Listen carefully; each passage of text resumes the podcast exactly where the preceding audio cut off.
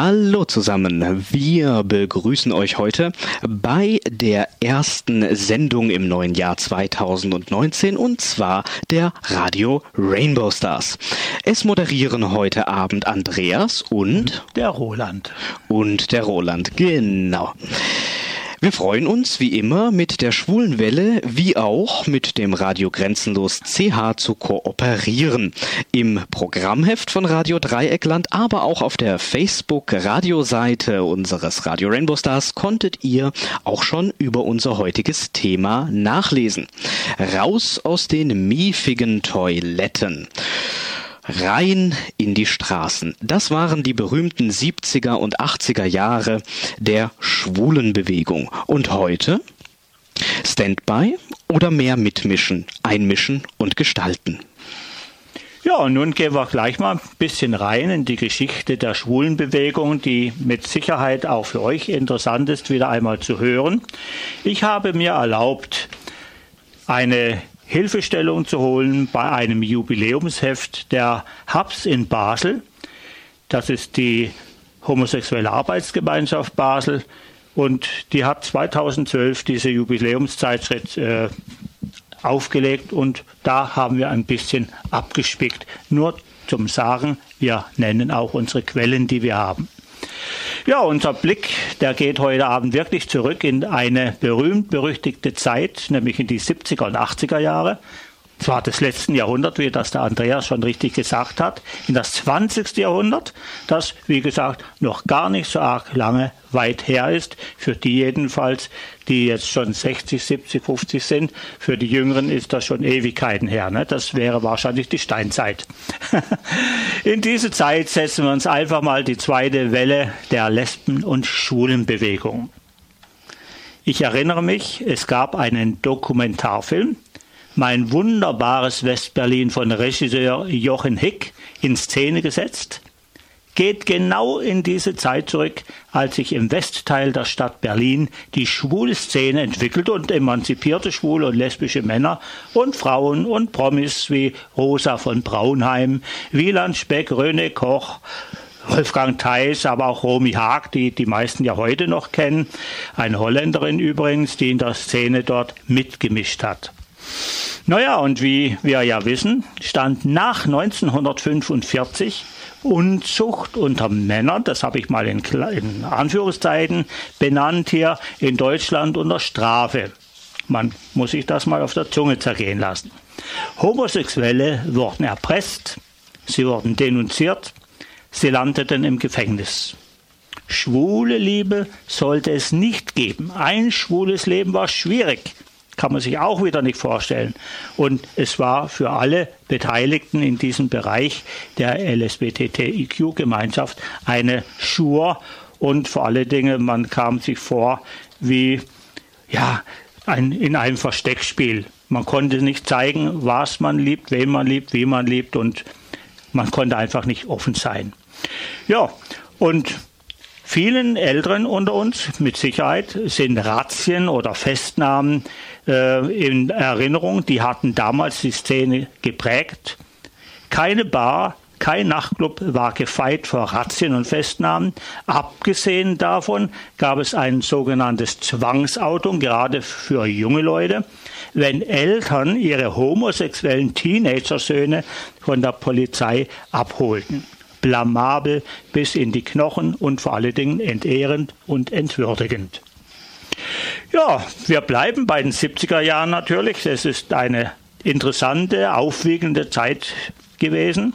Und in diesen 70er Jahren wollten sich die Schwulen aber nicht mehr verstecken. Es ist also ein Aufbruch im Gange gewesen. Es gab Demonstrationen gegen den berühmt-berüchtigten Paragraph 175 und viele Solidaritätsaktionen, zum Beispiel für einen Berufs-, mit Berufsverbot belegten Lehrer. Interessanterweise hatte er sich zu seiner Homosexualität bekannt und kam mal mit grünen Fingernägeln in seine Klasse und trat vor sie. Ja, viel Gutes hatte dieser Mann nicht zu erwarten. Und parallel zur politischen und zur gesellschaftlichen Emanzipation der Schwulen begann das Westberliner Party- und Clubleben zu blühen. Auch wieder tolle Sache für die damalige Zeit revolutionär, würde man sagen. Die Szenegänger aus der ganzen Welt wurden hier nach Westberlin angelockt. Ja, und die vorher bereits erwähnte Entertainerin Romy Haag, von der man ja nicht wusste, ist das jetzt ein Mann, ist eine Frau, Transgender oder wo gehört sie eigentlich hin?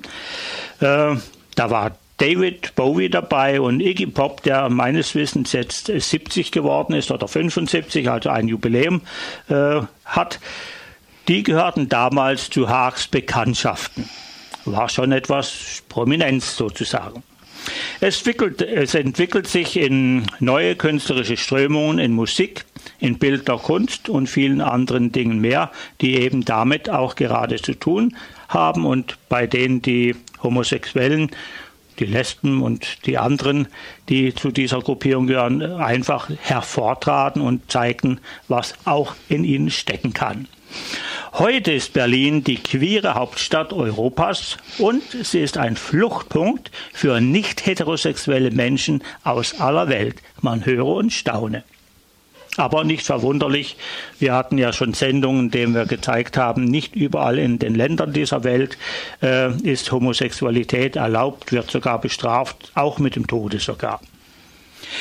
Ja, dann machen wir einen kleinen Punkt noch rein in die 80er Jahre, kommt nachher noch etwas mehr dazu. Da gab es, gab es mit der Immunschwäche, die eine Krankheit war, AIDS, eine tragische, tiefe Zäsur im Leben von vielen Westberliner Schulen. Es wurden Tote betrauert. Überraschenderweise war AIDS aber wohl auch irgendwie so eine Art Motor, die Homosexualität als Thema in die Gesellschaft zu tragen. Aber viele Eltern hatten plötzlich ihre Kinder verloren und viele kannten jemand, der an AIDS gestorben war. Das Schwule Museum in Berlin präsentierte damals auch einen Überblick über das bewegte Jahrzehnt. Thema dieser Ausstellung war neben der Geschichte der Schwulenbewegung, ihren Organisationsformen und Aktionen auch der ganz normale Alltag des sogenannten gewöhnlichen Homosexuellen. Nun ja, in der Bundesrepublik, die ja äh, 1945 praktisch so langsam aus den äh, aus der Wiege gehoben wurde, 1948 war das, konnte man ab etwa 1965 ein Sinken der Verurteilungen nach Paragraph 175 feststellen. Auch interessant, recht spät würde ich sagen. Ne? Denn bis dahin galten ja meines Wissens noch die, der alte Paragraph der Nationalsozialisten. Korrekt, in der Form, wie sie 1935 Form. verschärft vorgelegt wurde. Ja, genau. Und mit Wirkung vom 1. September 1969 wurde dann das Strafrecht reformiert und homosexuelle Handlungen über 21 Jahren und unter 18 Jahren straffrei. Ich meine fast, mich erinnern zu können, war das nicht die sozialliberale Koalition, mein lieber Andreas? Du erinnerst dich absolut richtig, das Gedächtnis hat überhaupt nicht gelitten. Ich danke dir. Bitte gerne. ja, gut. Also immerhin konnte man sagen, es gab einen Aufbruch Ende dieses äh, Jahrzehnts. Jahrzehnts, könnte man sagen, ja. Und immerhin wurde da die Handlungsweise der jungen Leute, der jungen Menschen straffrei. Und jetzt gestellt. kommt noch eine Zeitschrift ins Spiel in Richtig. genau dieser Zeit. Ja, kann ich mich bestens erinnern daran, weil das unter anderem neben einer anderen Zeitschrift einer der ersten war, die ich gekauft hatte. Ganz verschämt in der Ecke standen diese Regale mit den bestimmten Zeitschriften. Und da habe ich dann damals als, naja, knapp 21-Jähriger mal reingeguckt und tatsächlich etwas gefunden, das Du und ich hieß. Ein Magazin, wo zum ersten Mal nackte Männer abgebildet waren. Skandalös. Skandalös bis in die Knochen hinein, ja. Und im Oktober 1969, da kam dann eine andere, eine neue Zeitschrift noch in Erscheinung. Das war die Zeitschrift Him. Auch bekannt und auch gern gelesen bzw. beguckt von den lieben Schulen und Lesben.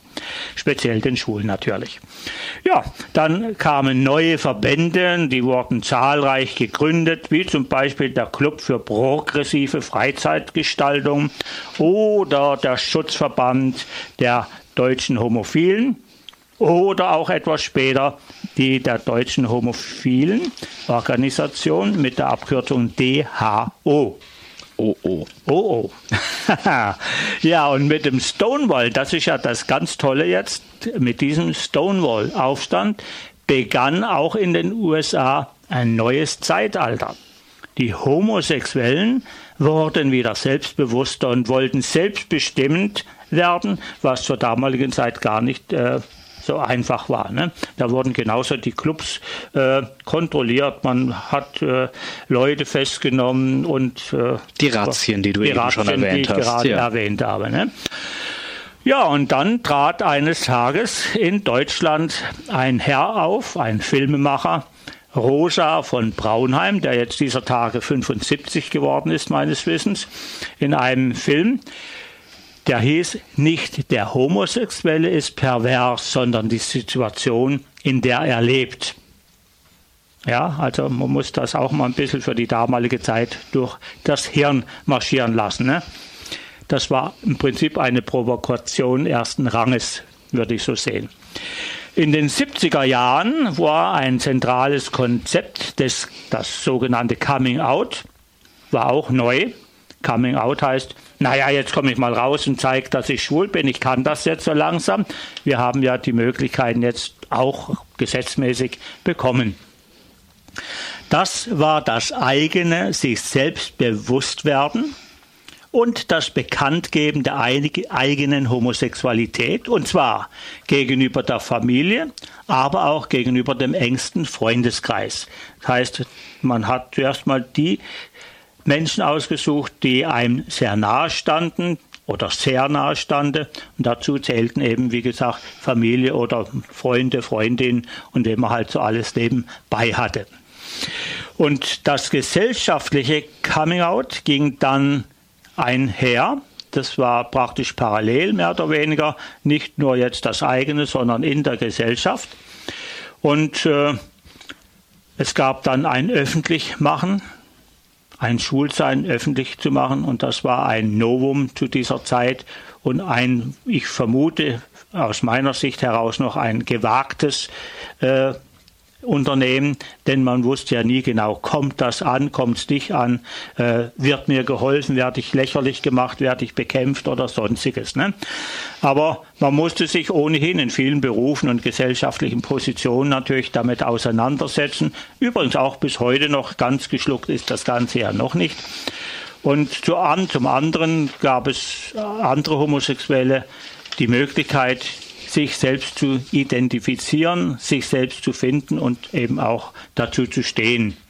Und das persönliche Coming Out und das Leben als selbstbewusster Schwuler, da wurde mit dieser Aktion sozusagen schon erleichtert, mit diesem Coming Out.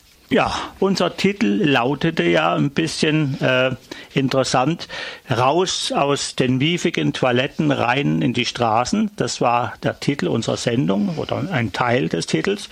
Und dann muss man natürlich fragen, ja tatsächlich, wie war denn das damals mit den miefigen Toiletten? Was ist damit gemeint? Naja, das sind Toiletten, die nicht gut riechen, nehme ich an. Nicht nur das, sondern es waren tatsächlich Treffpunkte, in den Parks, wo tatsächlich viele öffentliche Toiletten waren. Dort waren wirklich Treffpunkte, das muss man heute äh, zur eigenen Schande wahrscheinlich gestehen. Es waren keine anderen Möglichkeiten da, sich zu kennenzulernen. Es gab die Parks und dubiose Gesellschaften mischten sich da rein und der Aufbruch der 70er Jahre hat dann doch dazu geführt, dass man raus aus diesen Toiletten kam und sich tatsächlich in einem Coming Out öffnen konnte und sich nicht mehr verstecken musste mit irgendwelchen Dingen, die nicht unbedingt sehr appetitlich war. Ja, du meinst jetzt auf gesellschaftlicher Ebene, Richtig. aber genau das relativiert ja auch die Schande, die du gerade erwähnt ja. hast. Denn wenn man praktisch keine anderen Orte überlassen bekommt, was bleibt einem dann letzten Endes übrig? Nicht sehr viel und nicht sehr Schönes unbedingt. Aber nun kommen wir in die 80er. Richtig. Ja, werfen wir doch gleich mal einen Blick in die 80er Jahre.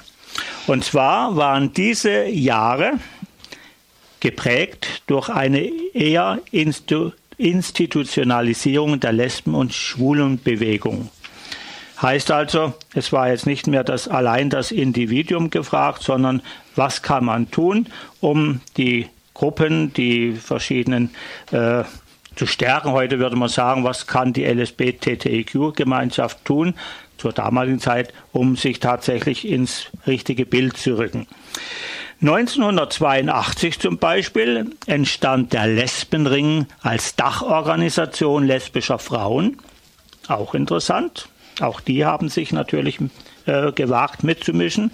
Und 1986 als dessen schwules Pendant der Bundesverband Homosexualität, kurz BVH genannt, und in den bundesdeutschen Studentenvertretungen in den sogenannten Asten, Einzahl Asta, das jede Universität, jede Hochschule hatte, wurde ab 1981 fast überall Schwulenreferate eingerichtet, die heute immer noch gängig sind. Später firmierten sich diese als autonome Lesben- und Schwulenreferate autonom heißt eigenständig eingerichtet in den entsprechenden Häusern, wo studiert oder gelehrt wurde. Und in den weiteren Jahren engagierten sich die Lesben auch unabhängig von den Schwulen. Die haben ihren eigenen Status erkannt, wollten nicht unbedingt als Anhängsel der Schulen sein und haben sich gleichwertig parallel dazu weiterentwickelt. Ja, und wie bereits schon äh, vorher und ja, zuvor erwähnt, warf ab etwa Ende 1983 die Immunschwächekrankheit AIDS ihren Schatten über die Schulenbewegung. Eine tragische Zäsur in dieser Geschichte, wie wir gleich sehen werden. Und zahlreiche Menschen starben. Und zum anderen ging es doch nun darum, eine repressive Gesundheitspolitik abzuwehren. Ja, man hat ja gesagt, es ist die Schwulenseuche. Absolut richtig. Und ich meine mich auch noch an Vorschläge zu erinnern, die in die Richtung gingen, naja, die sollten wir doch einfach alle mal kasernieren, in Quarantäne bringen, dann können die auch alle keine mehr anstecken. Das ist eine absurde Forderung aus medizinischer Sicht, aber so etwas gab es durchaus. Man könnte diesen Mann ruhig nennen. Es war damals der Peter Gauweiler, der bayerische Innenpolitiker, der tatsächlich forderte, zum Beispiel 1986, die Einrichtungen von Interna Internierungslagern für AIDS-Kranke äh, einzurichten. Ne? Entschuldigung, dass ich gerade gestockt habe. Wahrscheinlich war es der Satz, den mir äh, tatsächlich schwer über die Lippen kam. Ne? Ende der 80er Jahre dann geriet die Schwulenbewegung in eine Art Sinnkrise aufgrund der vielen Ereignisse, die halt auch durch die Immunschwäche Krankheit AIDS äh, vonstatten gingen. Und sehr viele zogen sich aus ihrem offenen Leben zurück und erklärten sogar die Lesben- und Schwulenbewegung 1989 für gestorben. Ja, und trotzdem ging es weiter, denn wir mögen uns auch zurückerinnern, dass die Radiosendung Schwule Welle, mit der wir ja kooperieren, 1988 gegründet wurde und seitdem bis heute besteht. Das heißt, auch in den 80er und 90er Jahren ging es auf jeden Fall in einigen Bereichen weiter. Und zwar recht konstant, wie man konzernieren kann. Ne? Ich glaube, Als, das kann man so sagen. Gell? Mhm. Durchaus. Ja, also nichts gestorben in dem Sinn, sondern bestehend speziell unser Radio natürlich, für das wir hier arbeiten, das Radio Dreieckland. Und wir haben die Möglichkeit hier in dieser Arbeit weiterzumachen. Wir haben Clubs und so weiter, die nicht mehr existent sind in dieser Form wie damals. Das, das ist äh, der Rainbow Stars Club in Lörrach gewesen, der wieder ein bisschen aufgezogen wurde, aber nicht richtig funktioniert bisher. Das liegt an anderen Verhaltensweisen halt, die ehemals waren. Ne? Ja, Im Gegensatz zu den emanzipatorischen Bewegungen der 1970er und 80er Jahre ist die lesbisch-schwule Bewegung heute eher an mehr Bürgerrechten und an einer weitgehenden Anpassung an bürgerliche Normen interessiert. Ja, was heißt das jetzt? Im Rückblick auf die Jahre um und nach 1968 lässt sich eben auch resümieren, dass die Schwulenbewegung mehr oder weniger einherging mit breiten Protestbewegungen. Auch interessant, dass sich da geballt einige Bewegungen von vielen, vielen Tausenden von Menschen äh, zusammengefunden hat.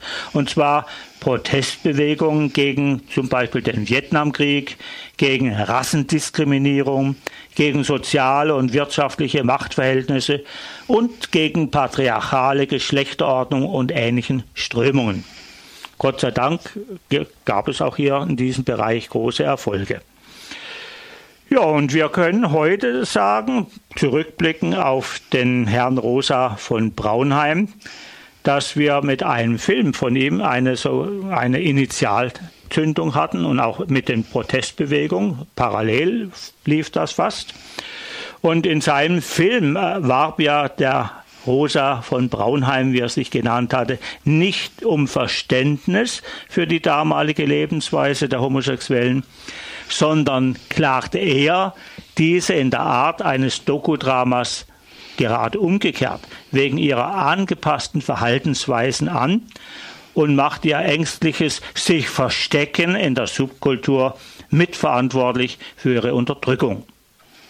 Die Forderung des Films damals an die Homosexuellen, aus Selbstverachtung und kleinbürgerlichem Mief, aus dunklen Parks und Klappen auszubrechen und sich zu organisieren, raus aus den Toiletten, rein in die Straße, hatte endlich gewirkt. Und ein kleiner Blick zu unseren Nachbarn nach Basel, die ich ja sehr, sehr schätze und kenne.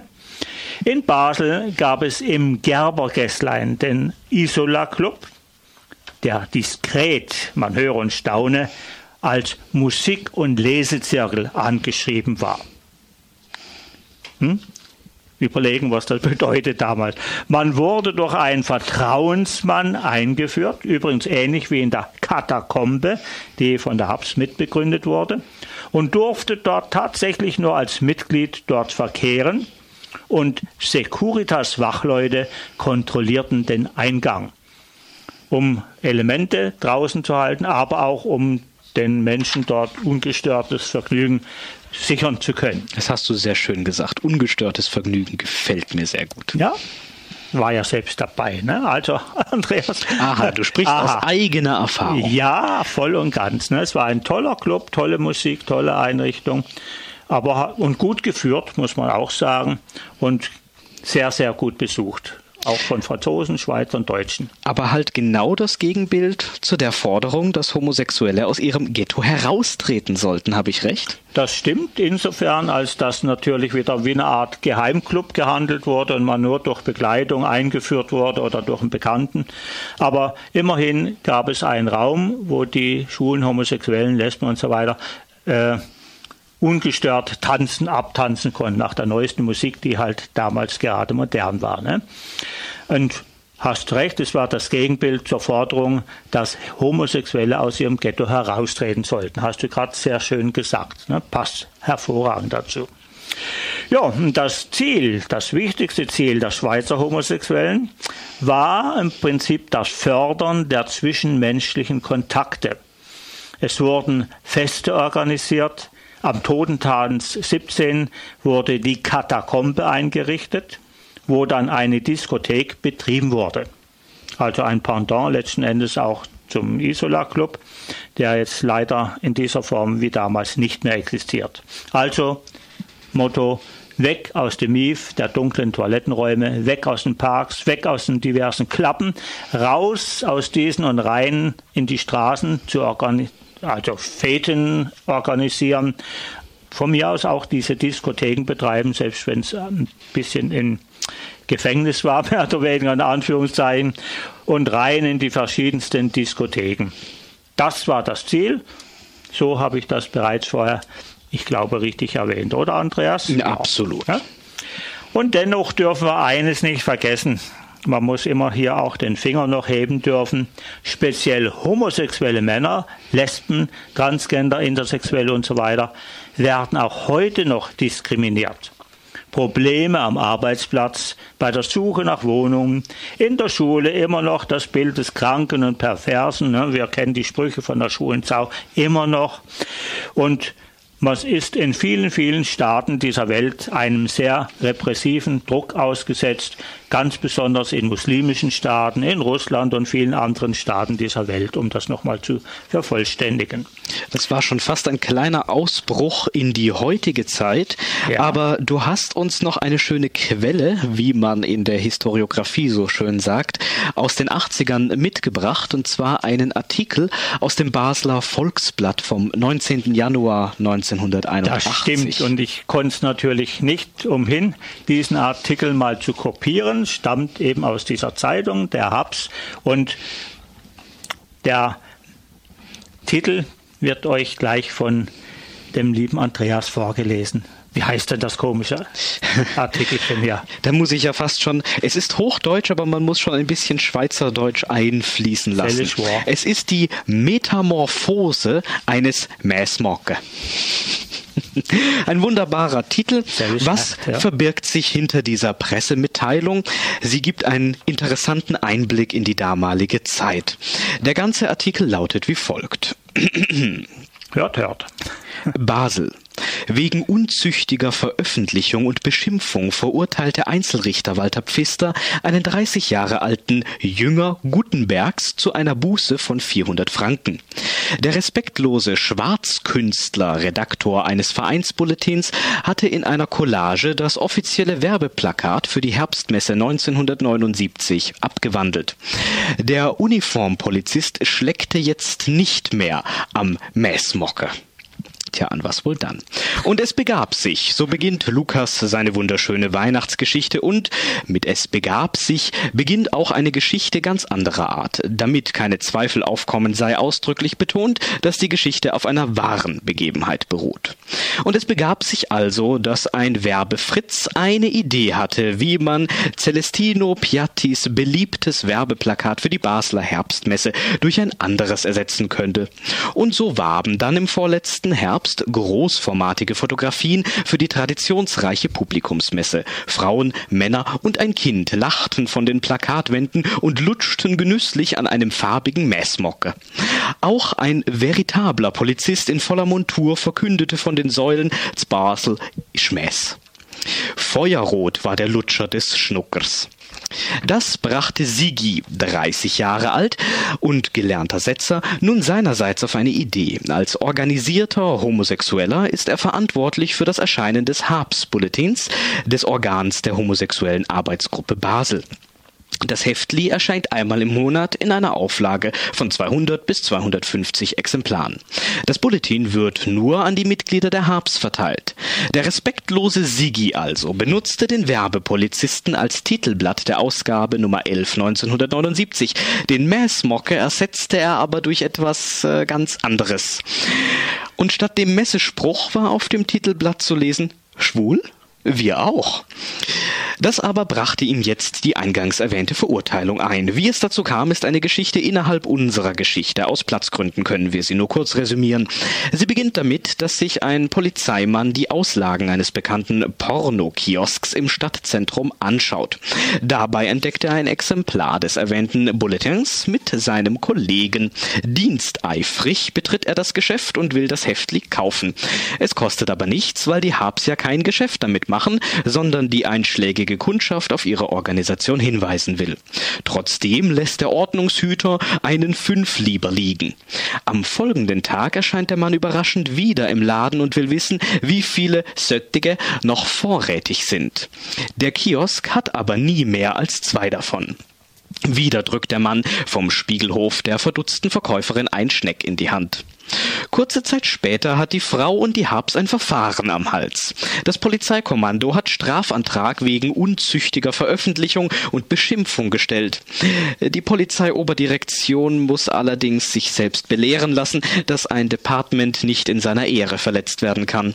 Daraufhin bestellt die Polizeikommandatur den abgebildeten Polizeimann, dieser weiß von gar nichts zu sich. Nach einer langen Aussprache oder war es ein Befehl, stellte der Polizist Strafantrag gegen den verantwortlichen Redaktor. Das Verfahren gegen die Kioskfrau wurde eingestellt, nachdem sie sich schriftlich entschuldigt hatte.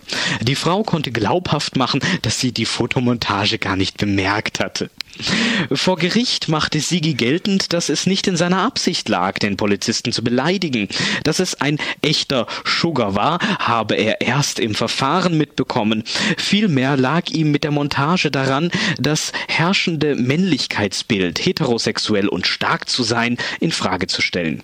Ein Polizist als Uniformträger sei eben nur der potenzierte Ausdruck dieses schiefen Bildes von Männlichkeit, weshalb er sich für eine Satire geradezu anbiete, meinte Sigi Sigi, der sich auch darüber beklagte, dass der Prozess weniger ihm als der Habs gelte. Sigi verlangte kostenlosen Freispruch. Auf Freispruch plädierte auch die Verteidigerin. Dass wegen einer solchen Lappalie der Justizapparat in Bewegung gesetzt wird, das lasse den Verdacht von Majestätsbeleidigung aufkommen, meinte die Verteidigerin im Hinblick auf das große Engagement der Spiegelhof-Chefetage in dieser Sache. Tja, so ging das damals also noch. Rund. Ja, doof, wenn er ein Messmocken hat, was Reform Ja, oder was anderes. Ja, es wird ja was anderes. ganz geschickt nicht ja. verraten, an was denn der Herr Polizist jetzt gelutscht hat. Vielleicht ein Salzstängeli, wir wissen es nicht. Wir waren in den 80ern, wir waren in den 70ern und diese Blicke zurück in die Vergangenheit der Schwulenbewegung, haben bedeutenden Anteil an den Dingen, die für die LSBTTIQ-Community von tragender Bedeutung für ihr Dasein und Mitwirken in der heutigen Gesellschaft ist. Aber wie sieht es heute eigentlich aus? Nahezu 50 Jahre nach den turbulenten Ereignissen dieser vergangenen Jahre. Standby oder mehr mitmischen, einmischen und gestalten? Roland, was sagst du dazu? Ja, so haben wir es angekündigt in unserem Text. Was heißt das jetzt? Standby, mitmischen, einmischen, gestalten. Teile davon haben wir im Prinzip schon gehört. Gibt es eine Fortführung dessen, was vielleicht schon geleistet wurde? Muss man daran festhalten, etc.? Davon wollen wir jetzt ein paar Takte hören. Entschuldigung. Wie wir bereits vor Monaten übrigens in einer unserer Sendungen beschrieben haben, verschwindet nach und nach in die, die verschiedenen schwulen Zeitschriften, da haben wir auch schon mal erwähnt in einer Sendung, kann mich erinnern. Ne? Sie mussten mehr oder weniger weichen, denn andere Medien haben unsere LSB-TTIQ-Gemeinschaft im Griff. Unser aller PC, das Smartphone, iPhone, wie immer auch, unser digitaler Diktator oder unsere digitalen Diktatoren, wie das der äh, Andreas vorher so treffend Tja, eigentlich gesagt hat. Ich ne? muss gestehen, ich habe es selbst geklaut von Harald Lesch. Aha. Räuber, Wir nennen du. unsere Quellen. Aber. ja, na klar. Also diese Dinge, die haben unsere voll im Griff letzten Endes. Ne? Wenn du in die Gegend schaust, Andreas, ist dir sicher auch aufgefallen schon oder unsere Hörerinnen und Hörer, äh, überall spielt genau dieses Smartphone eine Hauptrolle, was im Prinzip nicht immer zum Wohl dieser Person ausgeht. Man spricht schon von Zombies, von Smartphone-Zombies, die immer nur auf ihr Gerät schauen und gar nichts mehr von ihrer Welt um sie herum mitbekommen. Und ja, plötzlich ja. liegt man im Brunnen. Ne? Also ja. das, das, kann schon gehen. Ne? Oder unter einem Auto, je nachdem. Oder das kam alles schon vor oder fliegt von der Keimauer ins Wasser. Ne? Ja, es gibt inzwischen Saunen für Schwulen und Lesben. Es gibt eine unheimliche Vielzahl von Filmen mit höheren Ansprüchen. Die meisten können sich ungeniert und frei bewegen. Und in Musikshows, schaut einfach mal hin bei DSDs, da haben wir neulich ein plattes Beispiel gehabt dafür, stellen sie auch eine größere Anzahl von Beteiligten äh, dar, Eheschließung zum Beispiel war eines der wesentlichen Themen der letzten Jahre. Hoffentlich Adoption, nicht bei DSDS. Ja, ja, das weiß man ja nicht. Ich habe jetzt mal Plural gesagt, aber manchmal sind sie auch nicht so sehr langlebig, genauso wie bei den Heterosexuellen übrigens. Ne? Und Adoptionen waren, sind immer noch im Gange, ist jetzt noch nicht alles geregelt meines Wissens. Und in eingeschränkter Form kann man sagen, ja, sie sind da, je nachdem wie verpartnert wurde oder jemand Kinder in die Ehe mitgebracht hat. Ja, viele der Forderungen der Community sind einfach erfüllt, könnte man schon so sagen. Der Paragraph 175 gestrichen. Ja, gestrichen. Kann man das sagen? Ja, ne? ersatzlos gestrichen. Berufsverbote. Mir sind keine mehr bekannt. Nein. Nicht.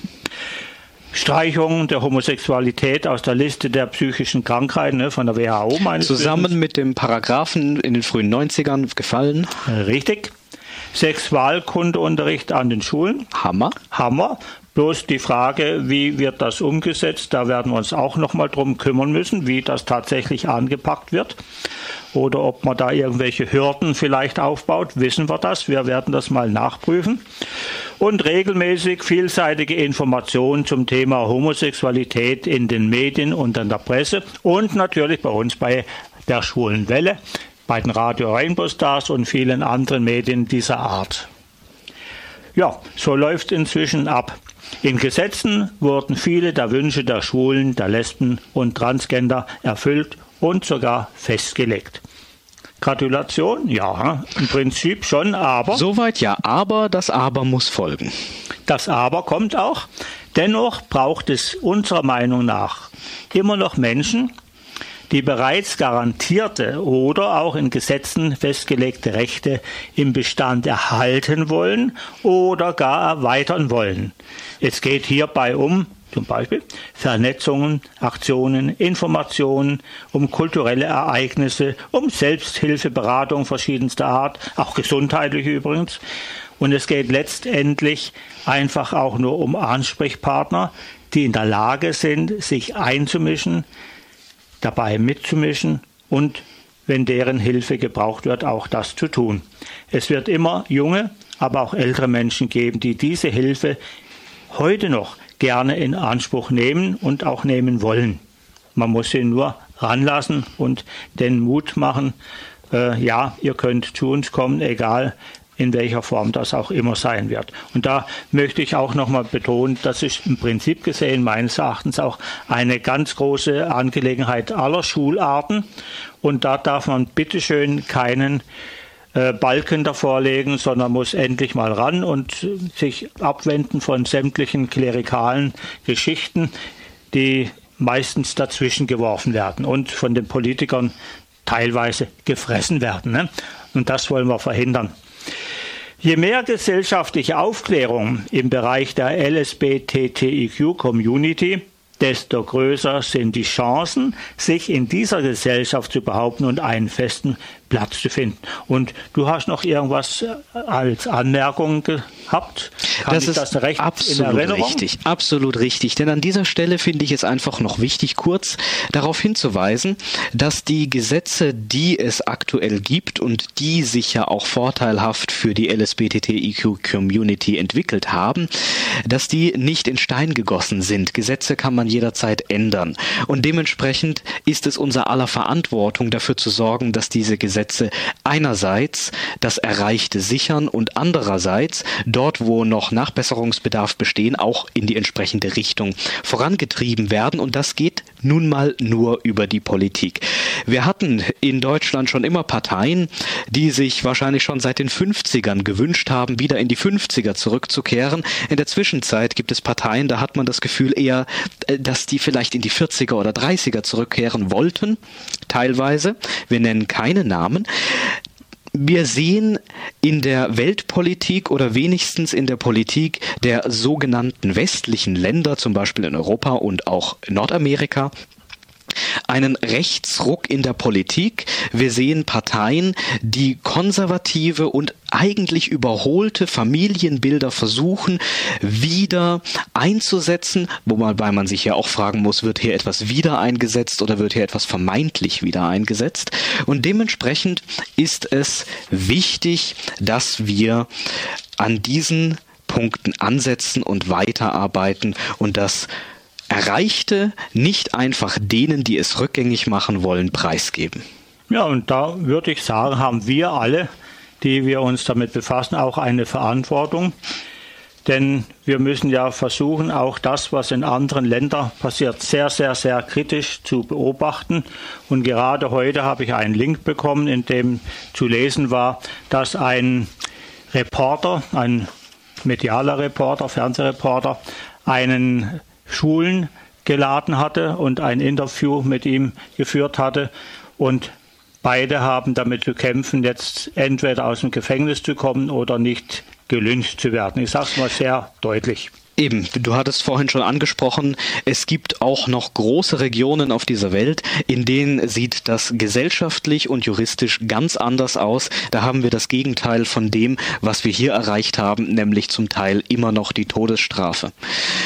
Dementsprechend. Auch das war schon Thema unserer Sendung. Auch ne? das war schon ja, Thema unserer richtig. Sendung, genau. Wir wollen das jetzt nicht weiter vertiefen, sondern uns eher fragen, welche wichtigen Netzwerke oder Organisationen gibt es denn hier konkret bei uns in ja, Deutschland? Beispiel der LSVD, Lesben- und Schulenverband. Sie haben Kampagnen, haben Familienseiten, sind in vielen Bereichen Ratgeber. Sie geben auch Mustertexte heraus, wenn es um gesetzliche äh, wie soll ich sagen, Anwendungen, na, schlechtes Wort wahrscheinlich, gesetzliche, gesetzliche Vorgaben Fragen, ja. handelt. Ne? Es so ein bisschen auch die, um Gesetz und Rechtsprechung. So ein bisschen die schwulen Lobby, könnte man sagen. Ja, durchaus, ja. Das ist ein richtiges Wort dafür. Ne? Und dann gibt es auch noch die ILSE, ILSE, die Initiative schwul-lesbischer Eltern. Das hatten wir damals auch in, bei den Rainbow Stars in Lörrach sehr guten Kontakt mit Eltern schwuler Kinder.